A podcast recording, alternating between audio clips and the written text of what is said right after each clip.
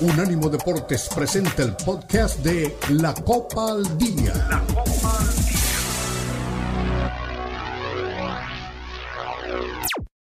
La Bundesliga, la Liga y las eliminatorias latinoamericanas con vista al Mundial están aquí en la Copa al Día con Alberto Pérez Landa y Hugo Carreón en una presentación de Unánimo Deportes, el poder del deporte y la cultura latina. Bienvenidos, fuerte abrazo de parte del equipo de Unánimo Deportes, especialmente de la Copa al Día, Hugo Carrión y Beto Pérez Landa, en este día tan especial, sobre todo para nuestra audiencia, para la gente en los Estados Unidos, porque acá es distinto, ¿no? La gente y las familias nos reunimos el 24 de diciembre, en la Nochebuena, para estar en una cena maravillosa. Ya les platicaremos el menú eh, que compartimos con nuestros seres queridos en una, en una noche especial, por supuesto. Pero en Estados Unidos es diferente en Estados Unidos eh, me platicaba mi hermano y, la gente con la que convivimos todos los días a través de la mejor alternativa de la radio deportiva en Estados Unidos, es el 25 de diciembre, hoy, la Navidad, en el momento de abrir los regalos, de levantarse temprano, de reunirse con la familia. Así que a veces eh, es el encuentro de las culturas, ¿no? Los mexicanos, el 24 y el, el recalentado es maravilloso, sabe más rica la cena eh, al otro día, cuando después de, de una noche larga de convivir con la familia, nos sentamos otra vez a la mesa a, degustar los platillos tan especiales que se preparan en estas fechas. Y estamos aquí, Bocarreón y su servilleta, para desearles que lo pasen muy bien, que, disfruten su día al máximo. Nosotros ya les platicaremos cómo nos fue. En mi caso me reuní con mi amigo Mario Nava. Eh, tristemente este año tuve el, duro trago de, perder a mis padres.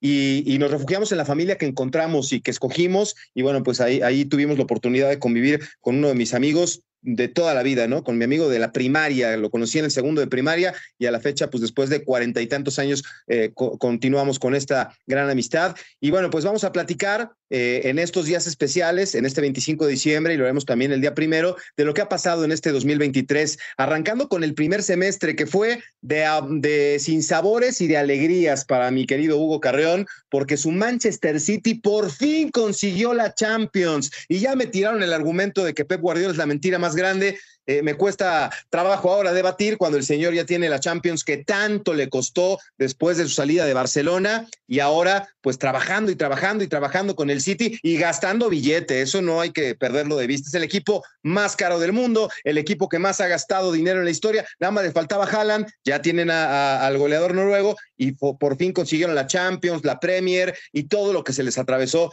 a los del Manchester City. Y sobre todo pues eh, con esa alegría, ¿no? Dice Pep Guardiola que es más importante y más difícil ganar la Premier. Bueno, si lo dice él, yo le creo a Ancelotti. Lo más importante es ganar la Champions y está en las vitrinas del Manchester City por ahora, ¿eh? Por ahora. Vamos a ver qué dice este 2024. Hablaremos del fútbol mexicano con Tigres, este equipo que ha sido tan competitivo, que también ha gastado mucha lana y que después de que Miguel Herrera dijo que los viejitos había que empezar a, cambiarlos, pues este equipo llegó a la final y ahí es el sinsabor de Hugo. Estaba muy contento por su Champions, pero las Chivas que salieron de letargo, que volvieron a ser protagonistas, que eliminaron al América en la cancha del Estadio Azteca, jugando de visitante en el partido importante, las Chivas llegaron a la final y después se encontraron con estos Tigres, que son un equipo muy competitivo, que es cierto, perdió con América ahora la final, pero contra el conjunto de Chivas, en su cachi con su gente, pues les dieron una sorpresa. Y Guiñac apareció, no como ahora, ¿verdad? Que lo extrañamos, pero marcó diferencia en la final, lo mismo que Nahuel, lo mismo que Guido y esta gama de jugadores que han hecho una amalgama maravillosa con, con Córdoba, eh, con Diego Laines. Bueno, los Tigres consiguieron el título en el primer semestre del año. El Barcelona también le dio alegría a Hugo Carreón. Después de un rato largo, volvieron a levantar la copa en la Liga Española. Y bueno, pues ahora se le está complicando bastante. Se habla de la salida de Xavi, pero el Barcelona consiguió el título después de un rato largo. La Copa de Oro México consiguió el título con un maravilloso gol de Santi Jiménez ante la selección de Jamaica. Y más o menos de eso vamos a platicar. Escucharemos eh, los ecos de la final que, ganó el América, porque nos acompañó Raúl Sarmiento, una de las voces autorizadas para hablar de las Águilas del América. Pero mi querido Hugo, te doy la bienvenida, te mando un fuerte abrazo, espero que lo hayas pasado muy bien y cuéntame qué, cenaron en la casa de los Carreón. Creo que me habías dicho que hacen pozole o algo así en, estas fechas, ¿no? Feliz Navidad, Hugo. ¿Cómo estás, Beto? Feliz Navidad, un abrazo para todos quienes tienen el buen gusto, no solo hoy, sino todo el año de escuchar la Copa al Día y sintonizar Buenimo Deportes. Te mando un abrazo, un abrazo para toda la gente que, repito, tiene el buen gusto de escucharnos, eh, con el gusto de estar festejando con ustedes esta Navidad. Los mejores deseos, por supuesto, para todos. Y pues no, fíjate que sí se llega a cocinar el, pozole por, por, estos lugares, pero no anoche, ¿eh? se cenó otra cosa. Eh, lomo, bacalao, en fin, hubo, hubo surtido rico en, esta, en la casa de los Carreón, a los que también les mando un abrazo, como siempre.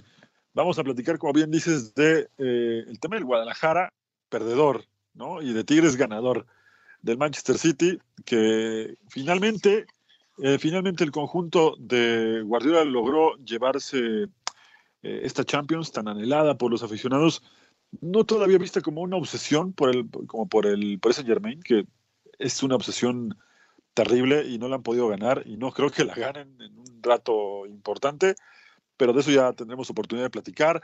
Eh, muchos temas que hay que repasar eh, de ese torneo de apertura en donde Tigres logra ser campeón. Valdría la pena repasar muy bien el torneo de Tigres, no solo en la liguilla, sino qué pasó, quién arrancó como entrenador, cómo llegó, la gente que sentía cuando se fue eh, Coca, en fin muchas cosas. El tema selección, que también tiene que ver justamente con, con, con el, eh, digo, Coca y con Tigres. Así que tenemos mucho para platicar hoy, ¿no? Sí, por supuesto, por supuesto. Fíjate que yo siempre tenía el menú de la familia, ¿no? El, el, menú de el lomo que dices, siempre nos recibía eh, mi, mi señora madre doña Silvia en paz descanse, con un caldito de camarón que es maravilloso, riquísimo. Nunca he probado un, caldito de camarón como el que hacía mi mamá y hacía mi abuelita en su momento este, picosón, con ese camarón este, seco, eh, con sus verduras, su papa, su zanahoria, riquísimo. Después, este, mi papá hacía un, arroz a la italiana, le decía, yo no sé por qué decía que era arroz a la italiana, porque era un arroz al horno con queso, con crema, con tocino frito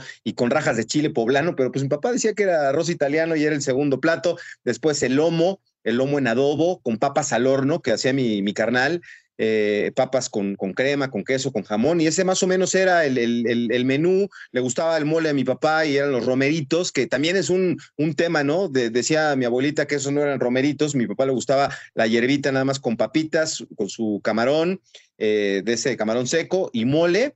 Y, cuando íbamos a casa de mi abuelita decía que eso era revoltijo, porque pues mi abuelita le ponía nopales y tortitas de camarón y otras cosas, pero bueno, era más o menos el menú. El bacalao, el bacalao luego ni lo pelábamos, Hugo, pero al otro día las tortas de bacalao son maravillosas y ese era el menú, pero bueno, ahora me tocó ir a, casa de un amigo y hubo pasta, hubo este, el tradicional pavo, que digo es tradicional en México en estas fechas porque ese es el Thanksgiving, ¿no? Cuando se ocupa eh, en, este, en el Día de Acción de Gracias. Pero bueno, gracias tiene que dar el City. Pues nada más les faltaba tener eh, a Erling Haaland, ¿no? Tú dices, eh, ay, es que no gastaron tanto. Pues no, nada más les faltaba Haaland, pero tienen una, una gran gama de, de futbolistas caros, importantes que pasaron a la historia. Hugo, tú dinos qué significa, porque es la primera Champions en la historia del Manchester City. Pues es muy importante para el City, ¿no? El City que tiene muchos, muchos años de historia, un equipo que se fundó en 1894 y que voy a hacer un, mix de la historia del City rapidito.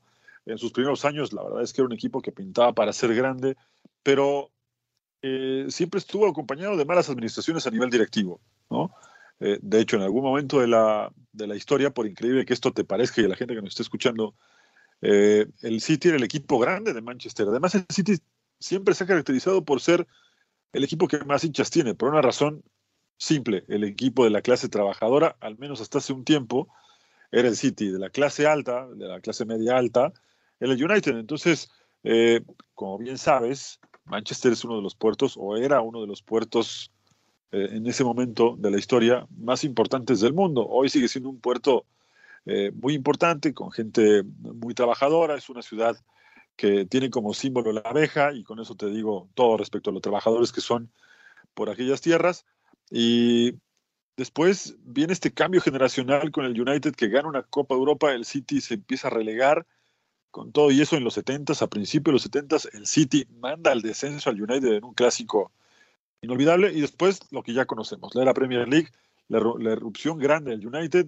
el City estuvo jugando hasta en tercera división, por ahí del 98, 99, andaba en tercera división, fue escalando, seguía siendo un equipo bastante mediocre, esa es la verdad, hasta que lo toman en el 2008 los nuevos dueños y del 2008 al 2023 sí que vino un crecimiento realmente interesante, con un título en el 2012, otro en el 2014 y de ahí para adelante nueve años buscando consecutivos la Champions, pero con un proceso sostenido, no eh, como el Paris Saint Germain, eh, que tenemos que meterlo en la bolsa porque es un equipo que también gasta mucho en una liga inferior, porque no es lo mismo ser campeón en la, en la Ligue 1 que en la Premier League, en donde todos sabemos que es la mejor liga del mundo, la más competida, y desde luego tiene mucho más, eh, eh, más chapa ganar la, la, la, Premier que la, la, Liga de Francia. Entonces, a partir de ahí empieza Pep a, construir un, un, equipo que ya jugaba bien, pero que justamente ante el Real Madrid, tu equipo Beto en la semifinal de la temporada pasada no le alcanzó con jugar lindo. Y te puedo asegurar que jugó muy bien esa semifinal contra el Real Madrid, pero le faltó pegada. Y ahora que tenía todo armado, no fue el equipo más vistoso en la final, supo jugarla y se la quedó. Así que eh, a Haaland, desde luego, rompió muchos récords, colaboró, por supuesto, que el City llegara a donde llegó, pero al final el gol llegó de donde menos se imaginaban, ¿no? De Rodri, un jugador que eh, se ha convertido hoy en alguien fundamental y que seguramente, acuérdate lo que te digo, cuando se retire, le van a poner una estatua fuera de Etihad por lo importante que significa este gol. La primer Champions en la historia del City y además eh, con un proyecto sostenido. ¿A qué me refiero? Que ya pensando a futuro, pues el, City de Guardiola no solamente trabaja en, en pensar en gastar mucho dinero en, jugadores top. Hoy gasta mucho dinero formándolos y ya en esta época del año que está por terminar, hemos visto por lo menos dos o tres que tienen muchas cualidades. Phil Foden fue la primera gran eh, apuesta, hoy es titular indiscutible, hoy es jugador fundamental para el City, pero ahí viene Rico Lewis, viene Hamilton y vienen otros muy, muy interesantes. Así que ahí ya el proyecto de Guardiola con el City eh, y hay gente que me lo ha comentado últimamente, gente que está, incluso tuvo la posibilidad de viajar para ver justamente cómo se trabaja en las academias de Inglaterra, las opiniones son las mismas.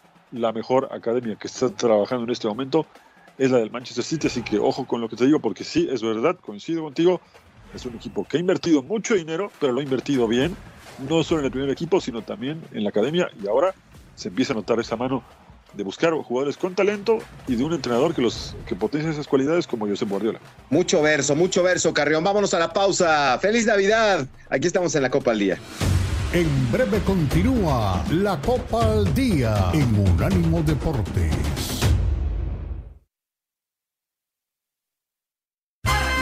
Festejando con orgullo al conservar nuestras raíces. Feliz mes de la herencia hispana Unánimo Deportes.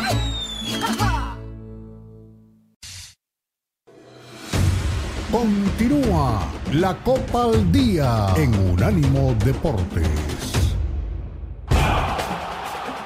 Bueno, pues es Navidad, estamos de vuelta. La Copa al Día, Hugo Carrión, Beto Pérez Landa, participe con nosotros, arroba Hugo Carrión-bajo arroba Beto Pérez Landa, ahí estamos pendientes de la felicitación. Compártanos el menú que hubo ayer en su casa, a los amigos en Highward, a los amigos en California, por supuesto. Ya me corrigió Samudio el otro día donde vive, pero saludos hasta allá. Me dijo, no soy de Zacatecas, soy de Nayarit, perdón, René, pero fuerte abrazo. Eh, a Carlitos Ochoa en Washington, a Elber Hernández en Nueva York, a Luis Piño en Chicago, a Diego Pérez en Pensilvania, la gente que siempre está al pie del cañón aquí en el programa y como dice Hugo, tienen el buen gusto. Yo digo que son amigos amigos de la casa y que, y que dicen presente. Así que estaremos pendientes de sus comentarios.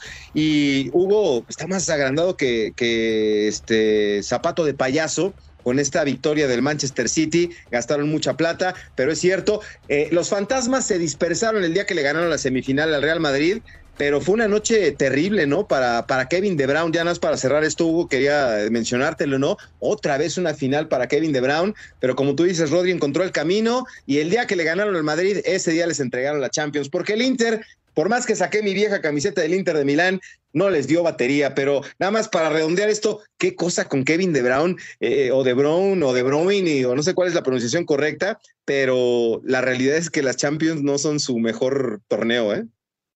Y sobre todo las finales, ¿no? Porque dos años atrás, justamente contra el Chelsea, eh, pues sale golpeado por Rudiger, ¿no? Un golpe que para muchos debió haberse juzgado como roja. Eh, situación que ya quedó en eso, en polémica. Terminó como pómulo de boxeador el pobre de Brown, ¿no? Y fuera de la cancha, además.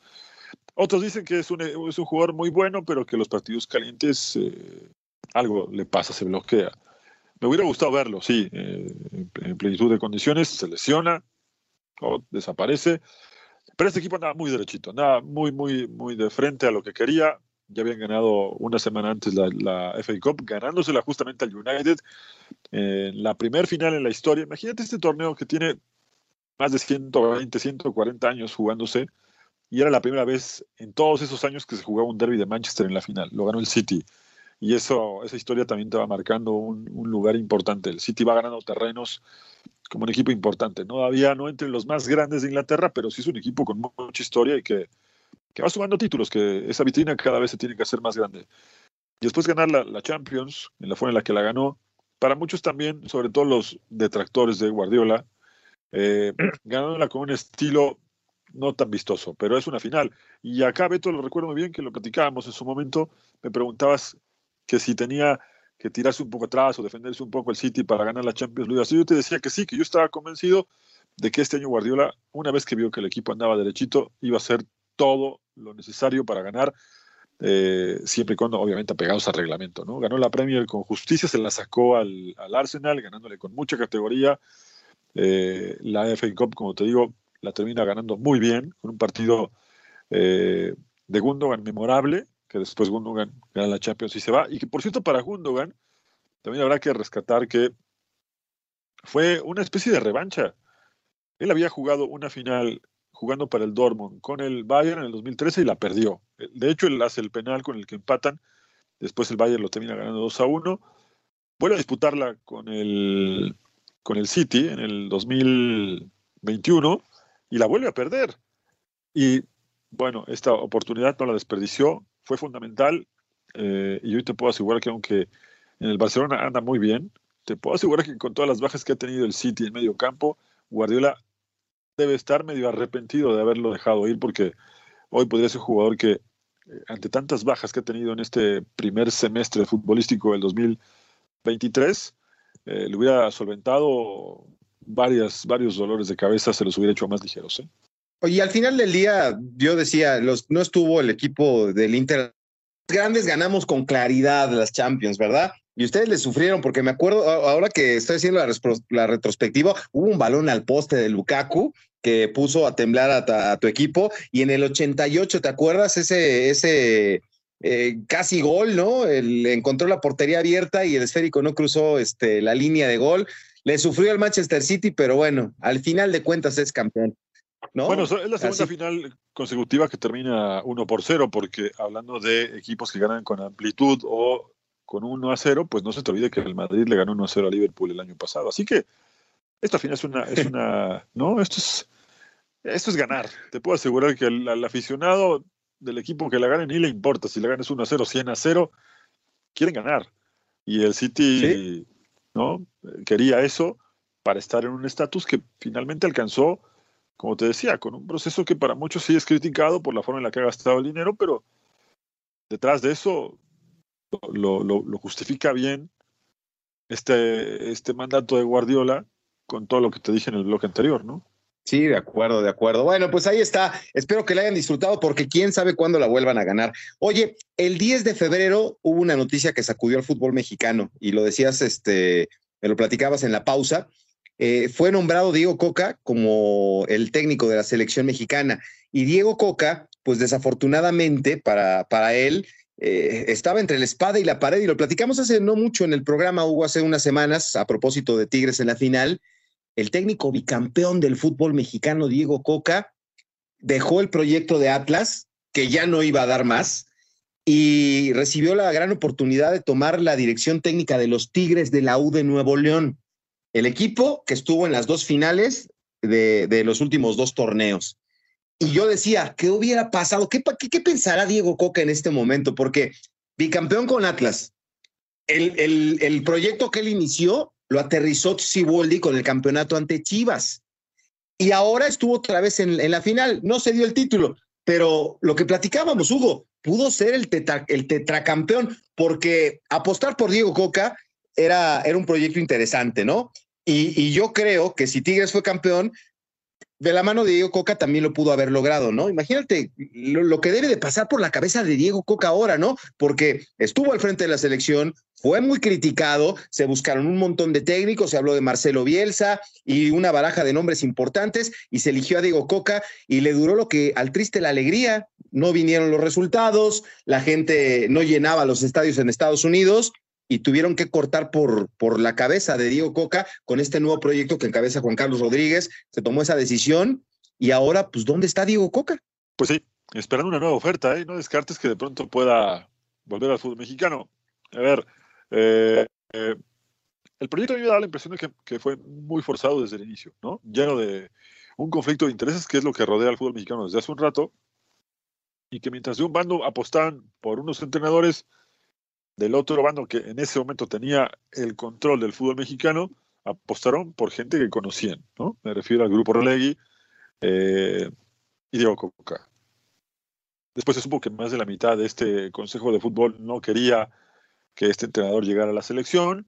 Igual se le pagó una fortuna para que firmara. Eh, al final todos se pusieron de acuerdo, remaron para el mismo lado, pero no convencidos, ¿eh? Esto es como el, a ver, yo tengo paño, pero yo no estoy de acuerdo, ¿no? Y así fue como empezó la gestión de Coca. Siempre cuestionado, le cuestionaban y le cuestionábamos, porque acá también lo hicimos, todo, desde la primera convocatoria hasta la última. Eh, y al final termina siendo un, poco la, la, víctima de todo lo que pasó, ¿no? Él no fue el culpable, sino el que lo puso al frente, ¿no? Con todo lo que esto representaba, con el tema del representante, también hablando de, ese, de, ese, de esa parte, que también acá la tocamos en su momento, y que termina yéndose por la puerta de atrás, con jugadores que nunca estuvieron con él, que nunca se subieron a, su proyecto, eh, que se quejaban hasta el lugar de los entrenamientos, el tema de la logística, muchas cosas que estaban alrededor de la selección. Y lo que me deja también a pensar un tema que en su momento platicamos, ¿no? que se solapa a los jugadores eh, y se hace ver a, los malos como muy buenos y a los que son realmente los malos, que son los que ejecutan en la cancha, y que son los que vienen haciendo de fracaso en fracaso, que son los jugadores, pues nada, ¿no? Se, les, se les mantiene. Así que eh, es una de esas cosas que pasan en el fútbol mexicano. Coca se fue por la puerta de atrás. Yo creo que en algún momento volverá al fútbol mexicano. Y ahora la gran incógnita, y esto ya lo platicaremos más adelante, quizá en el programa de, de Año Nuevo, el tema de Jaime Lozano y la gran responsabilidad que tiene de conducir a una selección a la que le faltan muchas cosas que tiene que la obligación de llevarle un buen papel al próximo mundial, pero que en el camino se ha encontrado ya con muchas piedras que ha tenido que hacer un lado porque no se las ha podido quitar del todo. Pero ya no me quiero extender porque se nos acerca la pausa de todo. Sí, yo nada más me quedo con una reflexión, Hugo. Hay que saber elegir las oportunidades porque yo, a mí no se me olvida el día que Javier Aguirre tomó las riendas de la selección mexicana, porque yo le preguntaba a Javier, o sea, el jueves nos despedimos de Javier en el entrenamiento en Pachuca y el viernes a la mañana me hablaron para que lo fuera a entrevistar porque es el nuevo técnico de la selección nacional. Y yo le dije, Javier, ¿estás seguro? Eh, campeón con Pachuca en el, en el 99 y encabezando un buen proyecto. Y me dijo, el tren pasa una vez en la vida, Beto. Si no tomo la selección hoy, quién sabe cuándo la vuelvo a tomar. ¿Y a qué voy con esto, Hugo? Hay que saber tomar las decisiones. Y si Diego Coca se equivocó, pues ya pagó eh, haciéndose un lado. Y te digo más, el tema del Sevilla. Se acaba de ir hace unos días eh, Diego Alonso, que con muchas críticas tomó la selección de Uruguay y se tuvo que ir y ahora llega al equipo de Sevilla y no sé si la aspiración de dirigir en Europa es muy es legítima, pero no es a veces ah, tienes que entender el proyecto y, se va, eh, los resultados no lo acompañan y el partido posterior que dirige este el técnico interino ganan 3 a 0. Entonces, hay que estar bien plantado. ¿Puedo? estoy preparado, tengo la capacitación, porque seguro estoy que, es un tipo inteligente este, y preparado, pero no sé si para dirigir un equipo como el Sevilla en la Liga de España, en el caso de, Diego, que, fue campeón en México y que hizo buenas cosas, pero hay que tomar las decisiones con la cabeza fría. Vámonos a la pausa y regresamos con más. Aquí estamos. Feliz Navidad, la Copa al Día. En breve continúa la Copa al Día en Unánimo Deportes. Continúa la Copa al Día en Unánimo Deportes. Seguimos de vuelta. Feliz Navidad, feliz Navidad. Espero que le estén pasando muy bien. Fuerte abrazo de Hugo y de Beto, sus amigos aquí en la Copa al Día. Y nada más, este, tu opinión, Hugo, es, es, es así, ¿no? Hay que tomar decisiones inteligentes.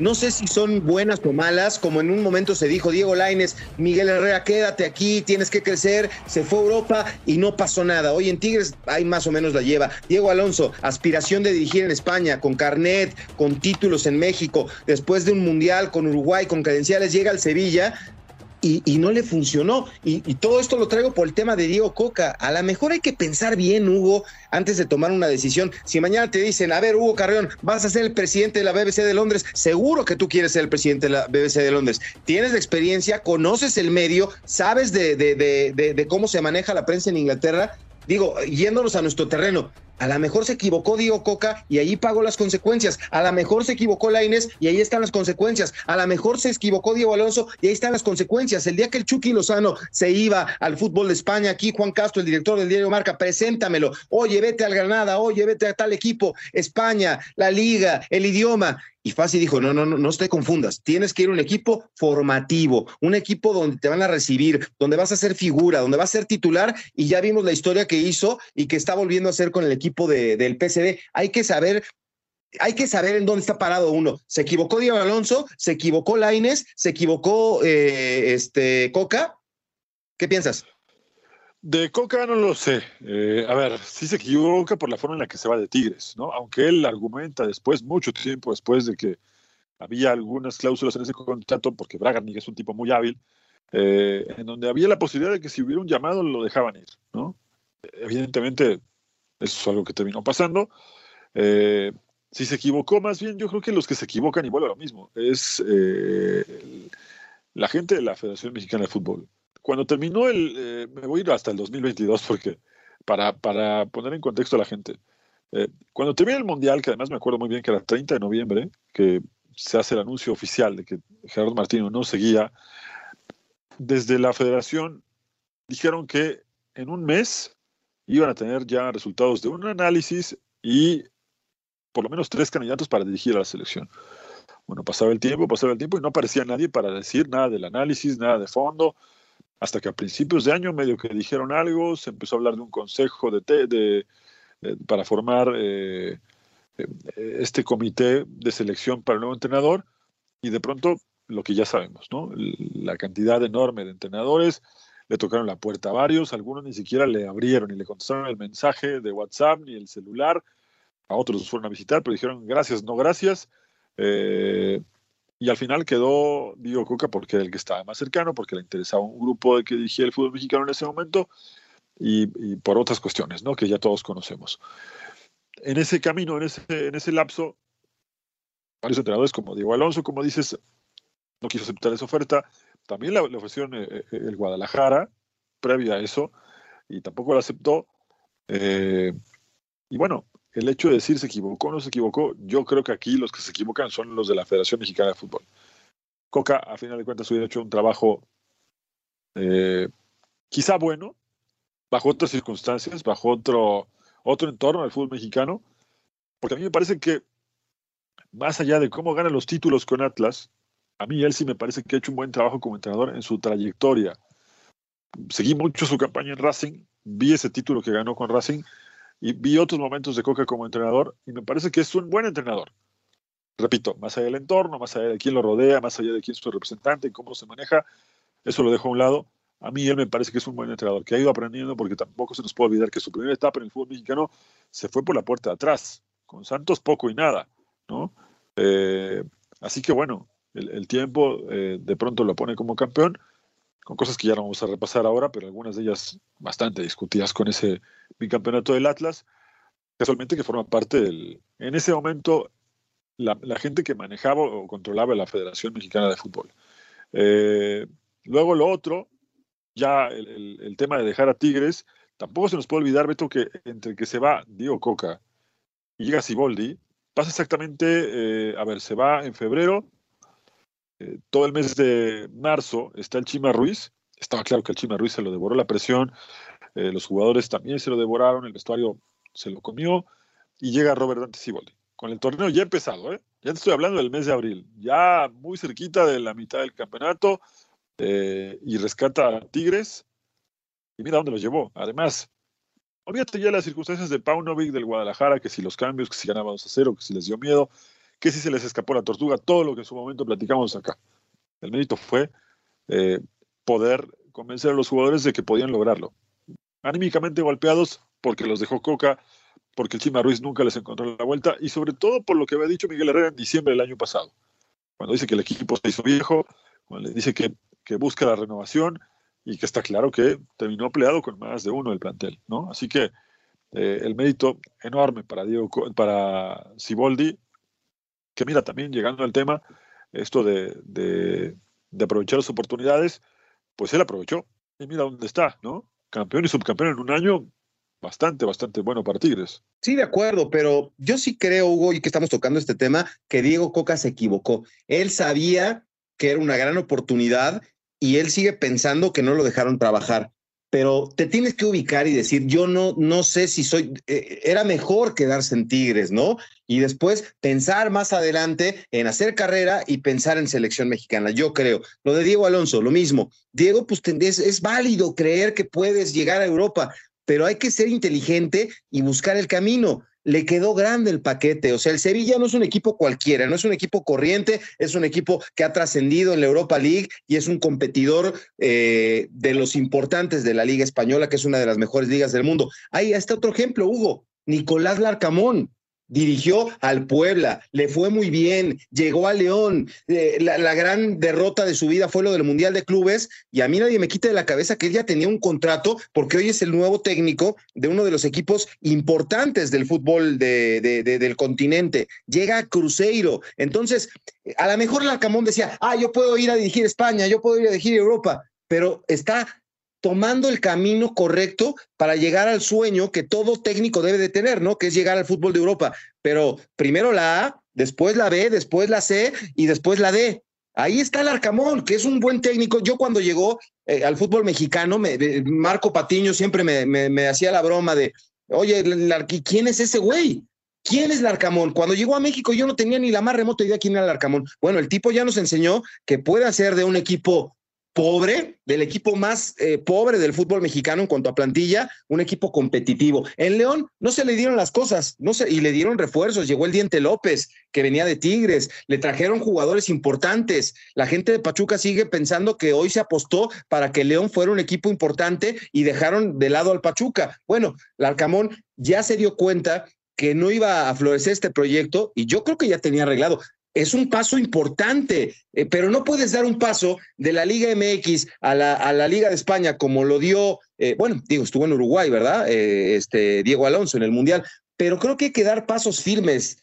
Me parece más inteligente lo del Arcamón que lo de Diego Alonso. mira, al final los dos terminaron yéndose por la puerta de atrás, ¿no? El tema de ir en este, ir creciendo poco a poco, hay quien quiere dar un salto más alto que otro. Yo te puedo decir, sin querer justificar nada, que le tocó a Diego Alonso, pero cualquiera que dirija a Sevilla le iba a pasar lo mismo. El plantel está roto. Desde ese tiempo está pasándola mal Sevilla. Ganó 3-0, Hugo. No, está bien. Eso está bien, eso lo entiendo. Pero hicieron ya, la venía, ya venía mal con, con San Paoli. El equipo a nivel directivo tampoco la está pasando bien. En algún momento estuvo peleando el descenso. Este Sevilla no es el Sevilla de otras épocas. Acuérdate lo que te digo, ¿no?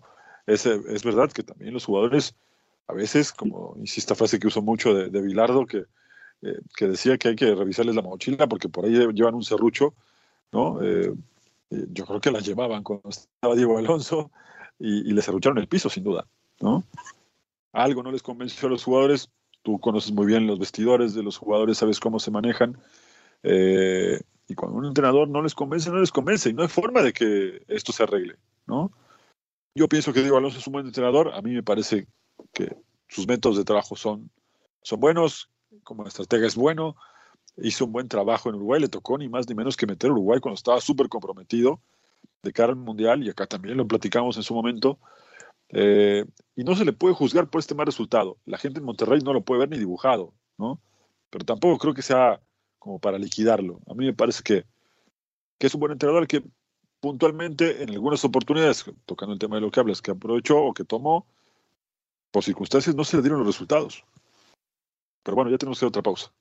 Sí, puede ser, puede ser. Digo, a mí me lo dijo alguna vez Diego, yo le tengo un gran aprecio, hemos estado en contacto, ahora no he podido comunicarme con él, pero alguna vez me decía, es que soy soberbio, ¿no? Y llegó a las manos con eh, Rodolfo Pizarro en un entrenamiento que ya lo he platicado muchas veces, le dijo, hay que hacer esto, hay que hacer esto, es muy intenso, muy intenso, como, como Guillermo Almada, como buenos uruguayos. Y, llegó el momento que Pizarro, que sabes que es irreverente, le dijo, a ver, si es tan fácil, métete y hazlo tú. Y no, ¿cómo me dices eso? Y no, y tú, y, y llegaron a las manos. Entonces, a lo mejor eso lo puede hacer en Pachuca. No en Monterrey, no en Uruguay y no en el Sevilla. Ahí con Sergio Ramos de capitán. La pausa, feliz Navidad, la Copa al Día. En breve continúa la Copa al Día en Unánimo Deportes.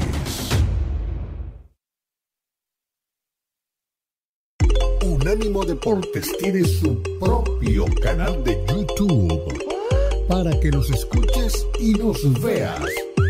Unánimo Deportes en YouTube. Míranos, míranos.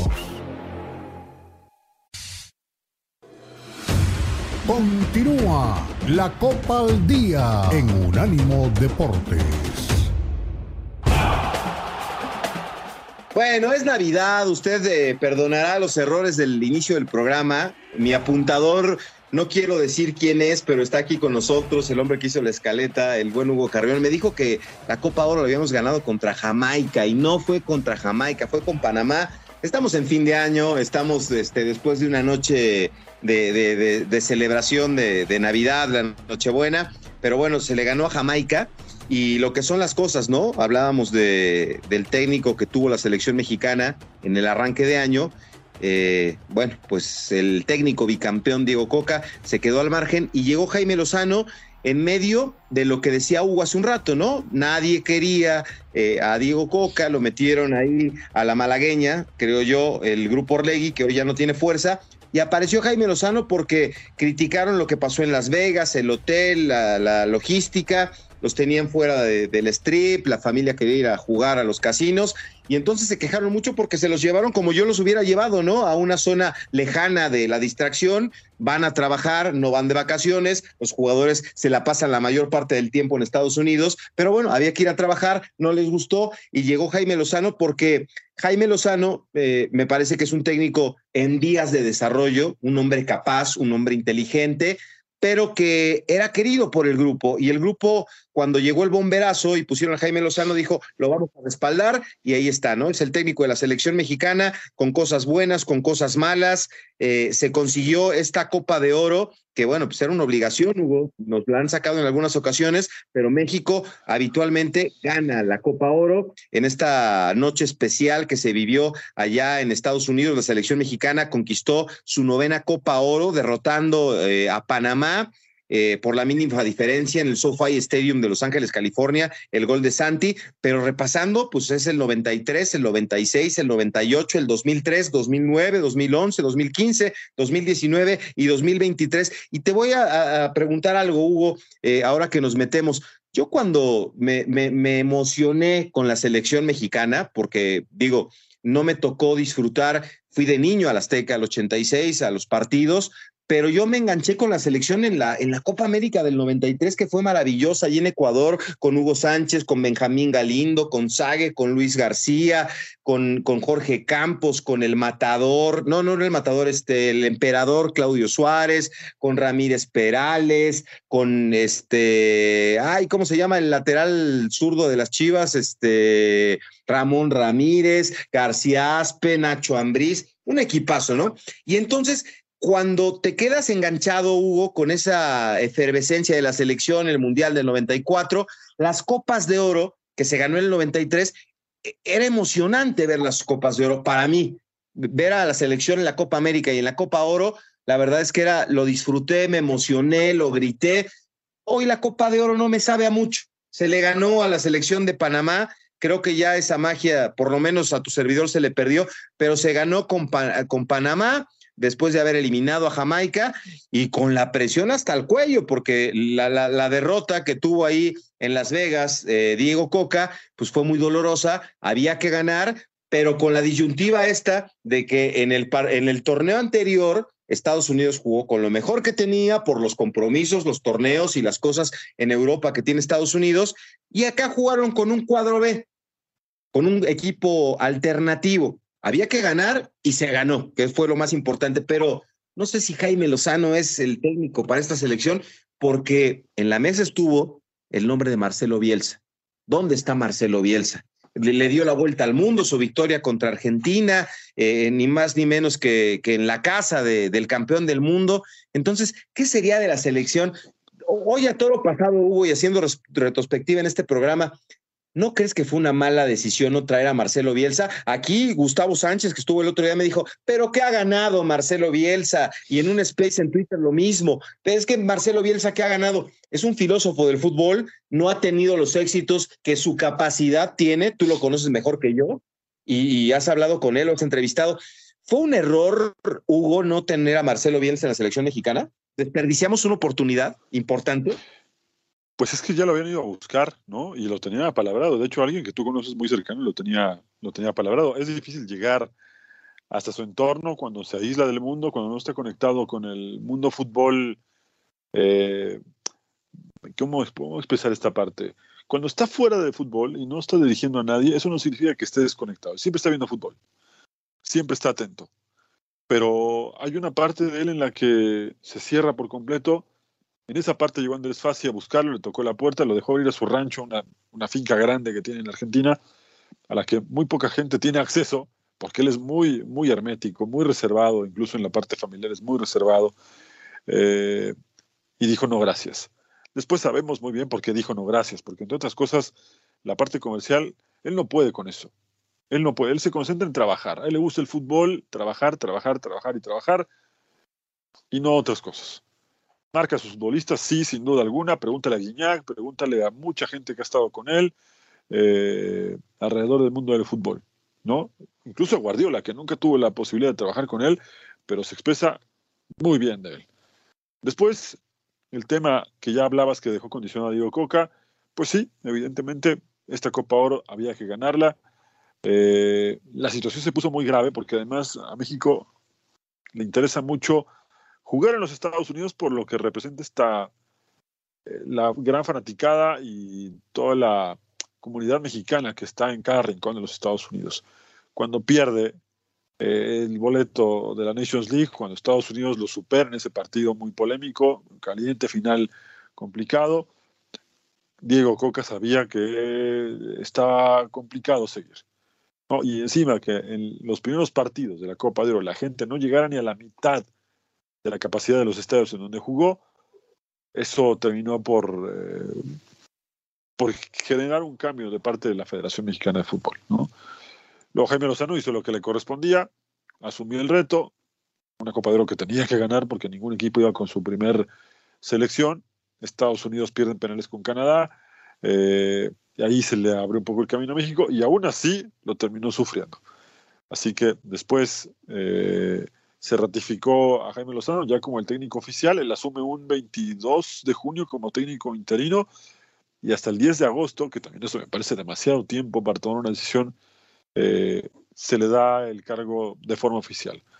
Se pierde mucho el tiempo en otras situaciones, eso nos queda claro en el fútbol mexicano, pero es verdad que eh, me da la impresión de que volvieron a apresurarse con la selección del nombre a ver, no me quiero contradecir con la, manera en la que explico las cosas de decir, tomaron mucho tiempo y se apresura. No, tomaron mucho tiempo en tomar una decisión que estaba ya decidida desde hace mucho.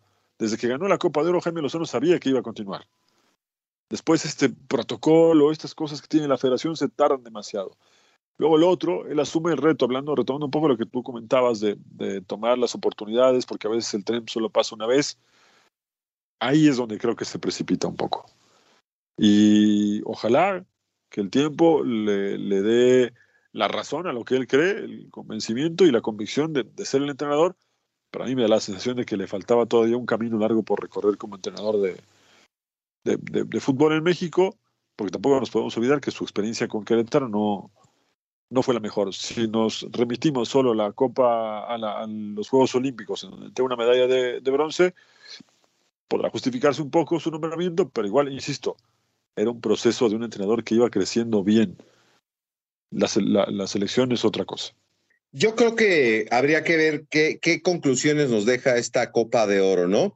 Eh, yo creo, Hugo, que demostró el Jimmy Lozano que pudo sacar un, adelante un equipo que parecía vencido, ¿no? Eh, cambió los abucheos de la Nation League con Diego Coca por los aplausos con este gol de, Santi Jiménez y demostrar que, que hay cosas que se pueden mejorar.